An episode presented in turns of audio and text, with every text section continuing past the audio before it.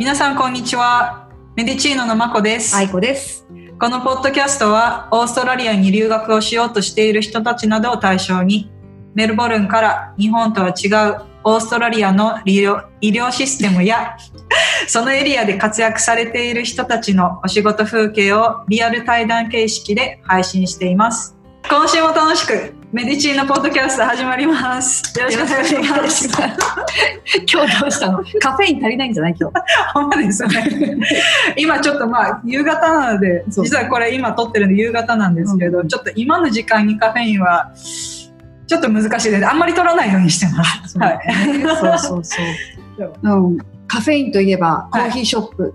うん。あ、もうだいぶあ空いてますね。ねえリストリクション緩くなってきたので。うんうんうん。まあ、あのあ、うん。ーまあ、ビクトリア州ね、20人まで。まで行けると言われててうんうんも、そのお店によってどれぐらい入れれるかっていうのが限られてるので、うん。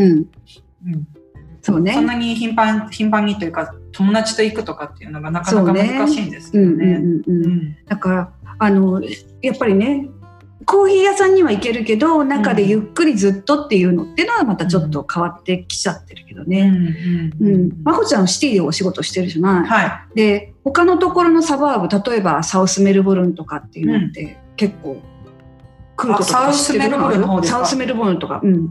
ああそうですね。いやもうほとんどシティ内で済ませますね。やっぱりその仕事がシティ内なので、シティ、その仕事周りですねそう。あんまりサウスメルボルンとか行ったことないですね。でサウスメルボルンにも結構有名な、ね、あのコーヒー屋さんって、まあ、うんマーケットの近くにもあったりもするんだあけど、りますねちょこちょこ。うん、でもサウスメルボルンって結構ちょっと広かったりするのよねサバーブが。うんで,、うんではいまどうしたですか？また用意してますよ。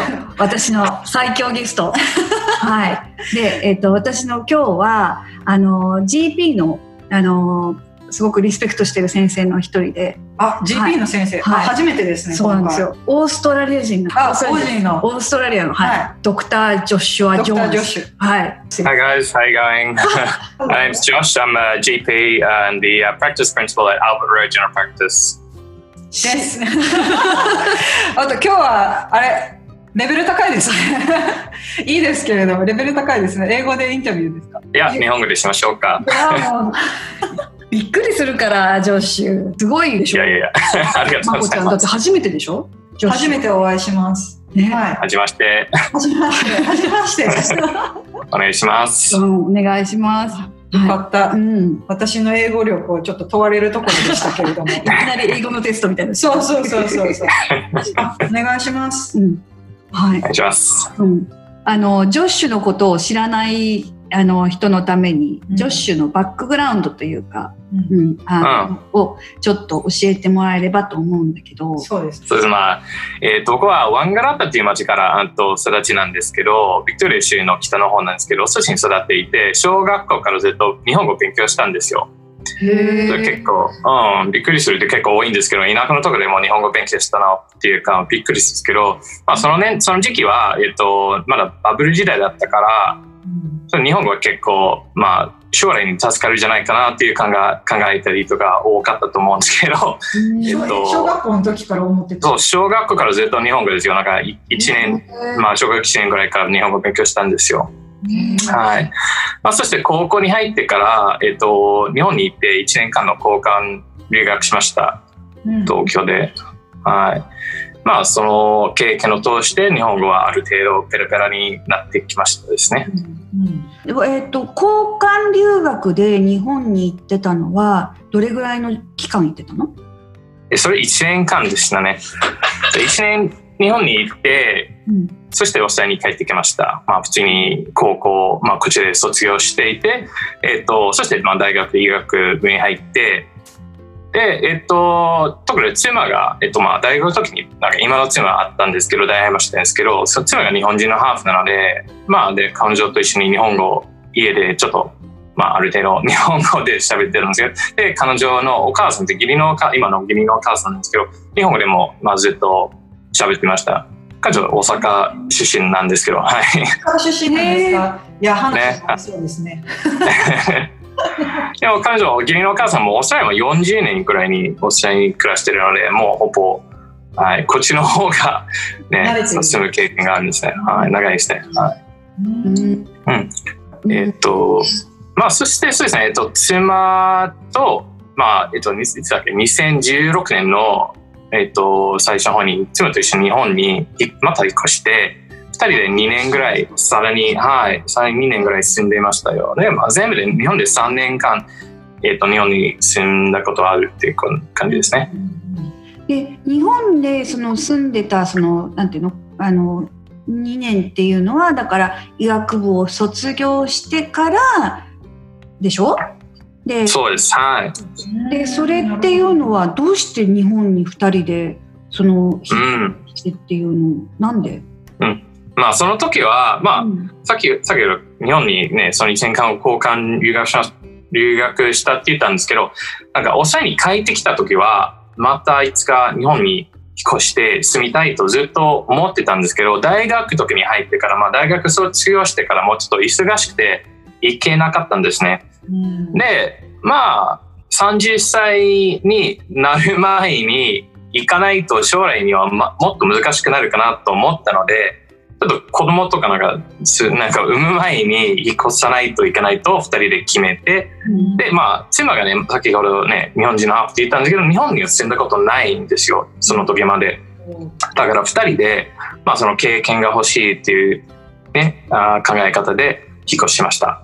うん素晴らしいいやいいですねそれ、うねんで東京でまた住んでたの？その時に。そうですね。高校の時も、まあ最近の時も、その高校で、えっ、とね、で東京で、高校じゃない、東京に 住んでいました。高校で住みました。東京に住みました。その高校の時は世田谷区に住んでいて、まあ最近は、えっ、と、杉並区に住んでました。絶対ジョシュ先生の方が私より東京知ってると思う。私人生で多分2回しか行ったことないんですよ東京。そうですか。え。はうん。ほとんど関西で済ましてました、うん。なかなか行く機会がないのでーうん。行くことなかったです。なるほど。うん。いや東京好きじゃないですか？いや好きじゃないとかではないんですけれども全然いいんですけれどもあの理由というかがなくて例えば家族がいてるとか、あなるほの知り合いがいてるわけではなかったので、うん、でも機会がないといかないよねあんまりっていうのねオーストラリアの国内の中でもなかなかね行かないのと同じような感じなのかな。うん。なんで、うんフィニックは結構違うよね、大阪と東京の。うん違いますね。なんで、東京行くことあったら教えてください、逆に。紹介します。はいいいカフェ紹介しますよ。お願いします、お願いします。そう、で、まあ、日本からもう帰ってこられて、すぐ GP の仕事をされてたんですされてたそうですね。日本に行く前に、その GP の訓練、トレーニングが終わったところに日本に越したんですけど、えっと、またオーストラリアに帰ってきたら、自分のクリニックを開業したかったので、まあ、それをしましたね。だから、えっと、いつだっけ？去年ですね。去年の、えっと、4月に、アルバートロードジェネラルプラクティスというのをクリニックを開業しました。自分のクリニックなんですね。おめでとうございます。ありがとうございます。じゃあ、ちょうど1年ちょっと経った感じですね。そうですね。はい。うんで、そのクリニックの特徴としては、まあ、日本語で相談できるクリニックなんですよ。うん。いや、うん、なので、受付とかが日本人ですよね。と受付の人が日本人のの人？そう、だから、えっ、と、要約したいときは、まあ、特に日本人がね、なんかオーストラリアに住んでると、まあ、そこまで英語が、ね、自信がない日本人もいるので、なんか医師の要約取ることでもちょっと緊張する人もいると思うので、なんかに日本語で、そう、電話して日本語で要約取れば役に立つんじゃないかなと思ったので、うんはい。だから日本人雇いました。うんいや、いいと思う。ね逆に多分英語ができたとしても多分母国語の方がうん。話しやすいですだっしてそれも具合悪い時じゃない？そうやっぱりそうそう病そうですね。はうん、その時になんか英語で何言われるかなとか、うん、どういうふうにっていうのを考えないでもいいっていうのはそれはねありがたいよね。うんい。うんうん。えそうだからそれもできるし、うんはい。そしてまあもちろん僕がそのね、日本語でも相談するので、その要約日本語でもできるし、そのまだ相談室の中でも日本語も使えるし、あとこちらでも理学療法士もえ日本人の理学療法士なんですよ。だから日本語でもそれもできますので、まあ、結構幅広いのところを日本語で自分の、ね、言語でも自分の言葉を使って自信持って相談できるんですね。うん。いや素晴らしい、ね、いい診療場所ですね。だって理学療法士さんっていうとほら この間お話を伺ったうん、勝さん。そう。かっちゃん、実はかっちゃんのうん、はい上司、上司そうです。上上司じゃないよ上司上司というか同じところに働いてるそうそうそうそうそう。メイトというか、ねメイト。ですよね。そうですね。えはい。うん。ーそう場所がえっとアルバートロードですよね。そうですね。サウスメルボルンに入ってるんですけど、絶対みんながそのセントキョードロードは知ってる人が多いと思うので、シティは近いなんですよ。ねシティから来てるんだったら、まあ、東方10分15分ですけど、トラムだったら5分もかからないのところすごいで。近い。近いね、うんのそうそう近い。うんへーえでも女子先生って毎日いるの？ともまあ、ふそうですね。普段は毎日いますけど、はい。でも、まあ、他の先生もいるんですけど、その他の先生、今のところで他の先生が日本語喋れないので、大体僕は毎日います。でも他の先生って今言ったんだけどその先生っていうのはあの例えば女の先生男の先生とかっていうの、はい、そう、僕以外一人の女性の先生、そのミシェル・ウェリントン先生なんですけど、ええ。で今のところで僕の義理の弟もちょっと働いてます。ユリアン先生ですね。うん。はい。でもねそしたらほらあの女の人だったら例えばねちょっと女子先生になんかなかなか話せないこととかあったりしても、うんとかねあの検査とかっていうのに関してはじゃあその例えばミシェル先生にあのん見ていただくっていうこともできるってことね。そうですね。はい。うん僕も普通の女性ね、その問題、婦人科の問題とかも見るんですけど、まあ、まあ、愛子先生おっしゃった通りに、ちょっとね、人によってはあまりね、そのプライベートなこと話したくない方もいるので、まあ、それもできますね。はい。でジュリアン先生もいていたりまあねいつも会えないのかもしれないけどそうやっていらっしゃるっていうふうになるとほらチョイスがあるじゃない。うんそうですね。はい。うんうん、いろいろあのだからあのそれこそねあの予約をするときにレセプションの人にあの例えば相談できるよねこういうことなんだけどって言って、うん。うん、でそしたらじゃあ女子先生とかじゃあこのことに関してはあのミシェル先生だっけ？にそうですね。はい。とかこの日はジュリアン先生なんですっていうふうにしていただける感じかな。うん、そうですね。そうですね。ちょっと自分で分からなかったら、そうですね。電話して日本語でゆっくりと、まあ、いろんな問題を説明したら、そうですね。誰に予約すればいいか、うんまあ、何をすればいいかっていうか、あとは緊急の問題もたまにたまにあるんですね。なんか今日、なんか今すぐ来た方がいいか、まあ、ちょっと待ってからでもいいし、そういうの話、ちょっとある程度受付もできます。うん。であとあのやっぱり例えば海外旅行保険とかそういうのっていうのは使えるの、うん。そう、使います。ちょっとか保険会社によるんですけど、ある会社では、その、キャッシュレスサービスもできますので、うん。そのね、あのそれを使う人も多いんですね。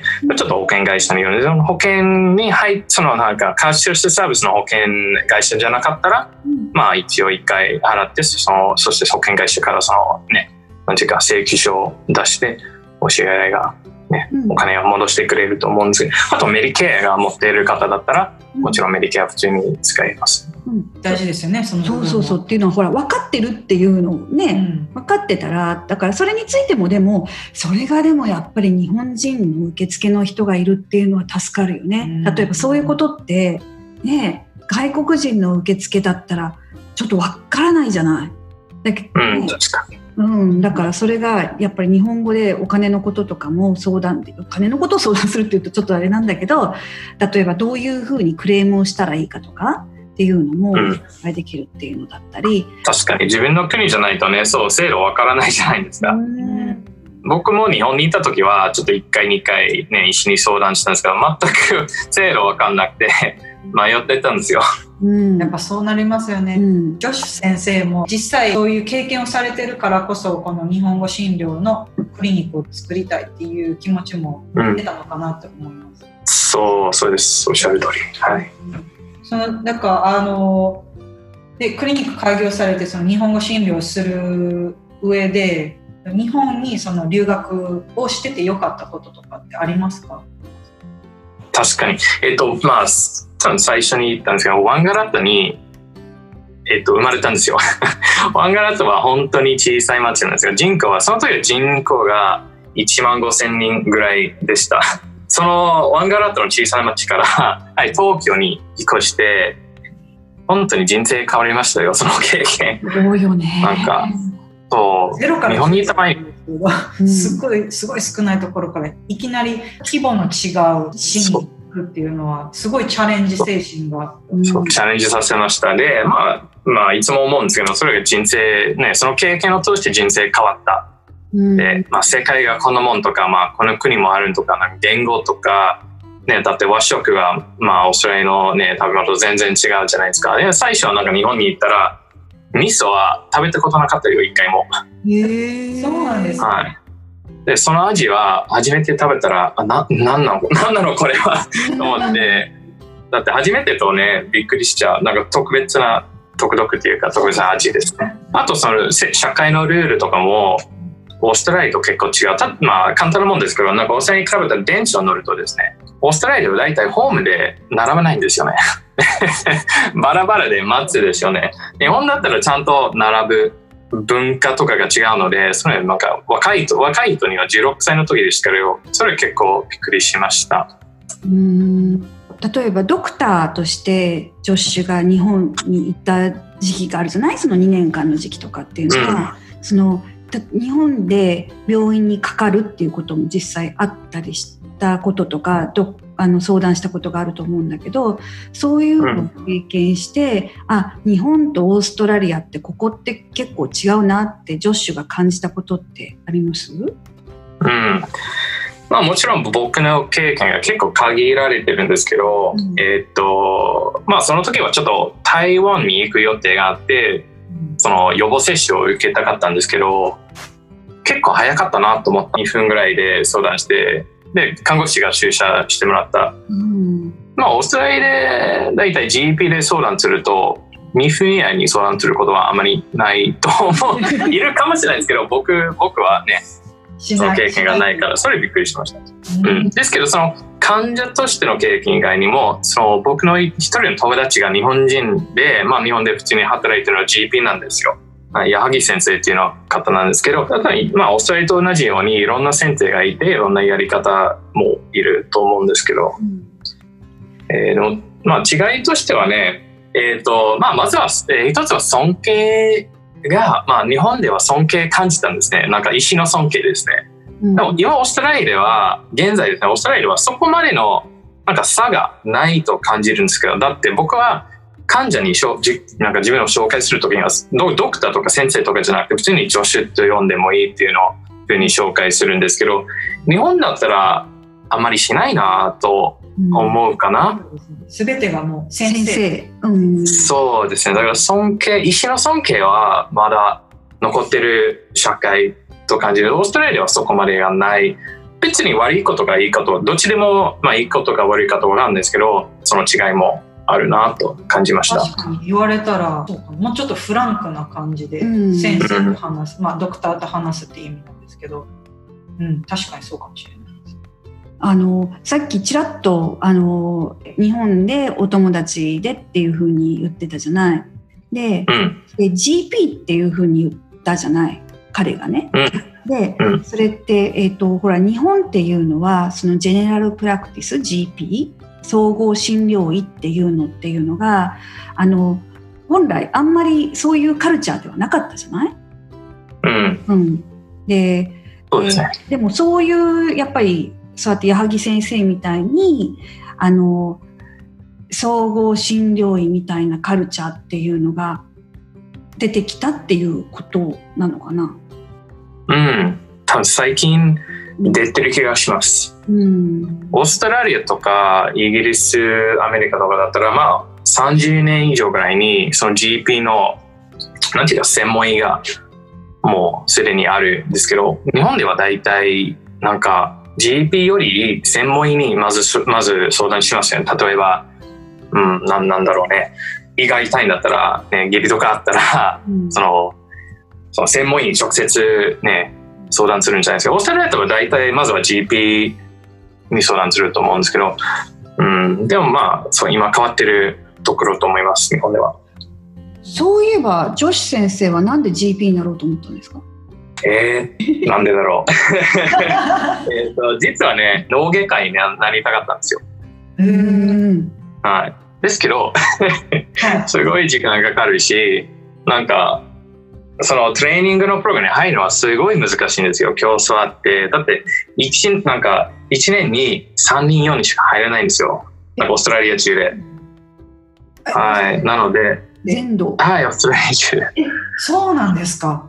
そうだから大体の脳外科医がまあ本当に医学卒業してから15年とかもかかる人も多いんですよそのトレーニングが。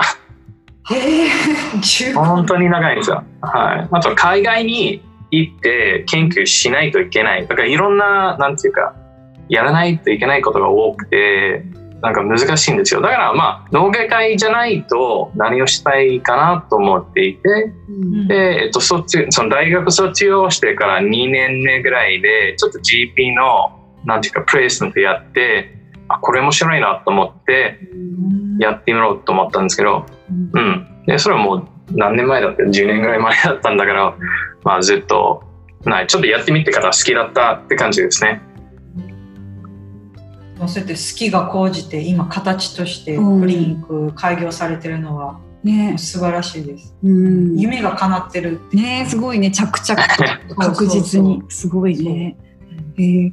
でも上司先生の中ではそうするとあの、まあ、ジェネラルプラクティスで GP としてお仕事されてるからあのもちろん全部、ね、の科で見れると思うんだけどあの、うん、先生の中であの得意分野例えばそうやってもともと脳神経外科のエリアに興味があったら、やっぱりそれってことっていうの結構サブスペシャリティまでいかないけど、得意とかっていうそういうのってある？それとも全部何でも OK 見てもらえる感じ？まあ僕はそうですね。僕は全部 OK なんですけどまあもちろんどんな石でも多分そう興味があると思うんですけど僕は特に予防英語で言うと preventative health なんですけど予防が好きなんですよ、うん、でも糖尿病とか心臓病がなる前に何をするべきかどうすればいいとか薬は飲んだ方がいいかや、うんま、待てばいいかそういうふうの、ね、治療っていうか、ね、好きですよ。だって思い出した女子先生ってもっと大きかったもんね体重あれ あ、そうなんですか。ね、そうですよ。こう初めなってそうでしょ？かっこよくてスリムでしょ？で、もともとかっこいいのは変わんないんだけど。だもんね、女子先生ね。あ、そうなんですか。それもすごい、もうだから、そういう予防医学の観点から、ご自身で。やっぱり自分改造をされてるから、やっぱりそういうこともすごく相談しやすいと思う。いや絶対そうです、うん、はい。知識だけじゃなくてその経験があるっていうのはすごいあのベネフィットというか、うん、有益ですよね。有益ですよね。うん、しかもその予防医学って特にオーストラリアもなんですけれどもその糖尿病とか肥満とかの問題って大きいじゃないですか。もちろんアメリカも大きいこともあるんですけど、オーストラリアも結構肥満大国って言われてるので、ね、皆さん健康に結構気をつけられてて外散歩したりとかジョギングされたりとか日々の生活の中でもジムに行って体を動かすっていうのをすごくあの推奨されてるんで、そういうのも観点で観点から女子先生とお話をされたりとかしても、あの、もっと自分にためになるというか予防しやすくなるのかなと思うんですけど。うん。うん、そうですね。だからなんか年齢とかによってその予防のアドバイスが変わるんですよ。うん、例えばですね20年代の方だったら多分普段やってないけどやった方がいいのは性病チェックなんですよ。うんでも認識しない人は多いんですよ。ですけどその年その年代だったら例えばなんか知らずに性病を持ちながら暮らしてるとリスクがあるんじゃないですか。例えば女性だったらクラミジアであって将来に妊娠したいという人がいると思うんですけど、そしてねそれは将来に問題になる可能性があるなので、だからせその症状とか出る前にスクリーニングすると将来に普通に妊娠ができるようななんていうか守りになるんですよ。ですけどその40年代のちょっと太ってるのおなんか男だったら全く違うのアドバイスですよ。だから糖尿病とかの心臓病の予防の方がメインなんですね、うんいやでも予防できるんだって予防したいですよねもちろん、ただそのなかなかその症状が出たりとかってするまで皆さんなかなか病院とか行かないですからね。よっぽど例えば自分の親とか兄弟とか遺伝があって遺伝性のある病気とか疑わしいものだったら何かするかもしれないんですけれども、うん。あのね、わざわざ前何ですかねあんまり行かないですねとにかく。だって症状がなかったら普通病院かからないもんね。そう。うんって思っちゃうじゃない、そう。日本だったりしたらねとかなんかでさっき女子が言ってたけど女子先生が言ったけどそのまあね女子先生が行かれた時はその予防接種のあれ行かれたって言っても2分で終わっちゃううん。ねそこの時になんか予防医学とかちょっとこれが気になるとかっていう話出てこないうんそうオーストラリア人ももう結構なんかそういう考え方を持ってる人もいるんですけど、まあね、多分日本の問題だけじゃなくて世界中の問題だと思います。ねそうですね。誰も病気になりたくないですからね、うん。でも。はい。ね。でもそうやって年齢層に応じてそうやって予防医学のことについても女子先生には相談話ができる。しそうそう相談ができる、で、うん。ね、そのそうやってもう彼のクリニックで、ね、院長先生自らお話をしてくださってるんで、うん、であのそうやって日本語のサービスもそうやってあるしもちろんねオーストラリア人の方ももちろんウェルカムだと思うし。うんうん、そうです。はい、普通に多分オーストラリア多分女子英語も大丈夫だと思うから。ちょっと日本語が上手すぎるから。そう今全然触れなかったんです。こんなに話してる自分もなんかおおと思って。いねやでも本当にあの、女子先生のところに行くんだったら、うん。まあそれも概要欄に書いとくんですけど、あのどうやって女子先生を見つければいいのかしら、そうですね、うん。な何が一番あそうです。簡単ですか？うんえーまあ場所としては、まあ、みんな多分 Google Maps とか使ってると思うので、まあ、Google Maps にアルバトロード GP を検索すると出ると思うんですけど、えっと、住所とかそのになんていうかえっとなんか一番近いの、えっと、トラムですね試練のトラムの、えっと、ストップがそのウェブサイトに載せてるので、Google に、はい、Google にアルバートロード、ジャノフレックスを検索すると、僕たちのウェブサイトが出ると思う。日本語のウェブサイトもある。英語でも出るので、そっちにちょっと見てもらうと、はい、どうやってえーいけるかはちょっと載せてますね。でオンラインでの予約っていうのも可能ですか？あそうですね、それもできます。はい。えっと、まあ、ある程度英語でちょっといろいろ入力しないといけないんですけど、まあでもけ結構簡単な情報だけなので、それがある程度英語の自信があればそれを使ってもいいし、電話だったら電話でもまあ日本語で普通に予約できます。うん、じゃあそのねあの女子先生がよかったらあのまた、えっと、リンク？その Albert Road General Practice のリンクを、えっと、私たちのインスタグラムのところに貼らせていただきたいので、うん、ありがとうございます。お願いします。あの私たちのこの活動は基本的にポッドキャストで流してるんですけれども更新は毎週更新してるのはインスタグラムが中心なのでそちらの方で皆さんに確認してもらえたらと思います。うんはい、はいお願いしもう。何かあの最後に一言女子先生あの日本人これからねどんどんまた寒くなってくるじゃない、うん。うん。何かあの日本人の、えっと人？これから例えば、まあね、リストリクションが明けて、えっと日本からうん。オーストラリアに来る人、それからオーストラリアにもうすでにいる日本人の人にこの時期だからこそ気をつけた方がいいよっていうメッセージってあります？うん、まあ一番思い浮かぶのはフルーショットですね。フルーショット受けたいんだったら受けてください。はい、はい。イフルエンザかからないように。はい。うんじゃあそれも、えー、と女子先生のところに予約するときにインフルエンザの予防接種がしたいんですっていうふうに伝えればいいんですよ。はい。普通にできます。はい。完璧ですね。今もうなんか完璧しか言葉が出てこないんですけど さすがですね。本当にあの整いすぎていて言語の壁もなくあのただ見てもらうだけじゃなくて予防医学もあの特化してうん先生あの女子先生も興味がある分野なのであの他の先生まあ他の先生もいてるはらっしゃるかもしれないんですけれども特に女子先生が興味がある内容なのでより深くあの情報交換していただけるのかなと思うのでうんはいありがとうござい今ました。日はありがとうございました。いいえ、こちらこそありがとうございます。なので、はい。じゃあ、また来週もお楽しみにしてください。それでは皆さん、今日も良い一日をお過ごしください。ほなね。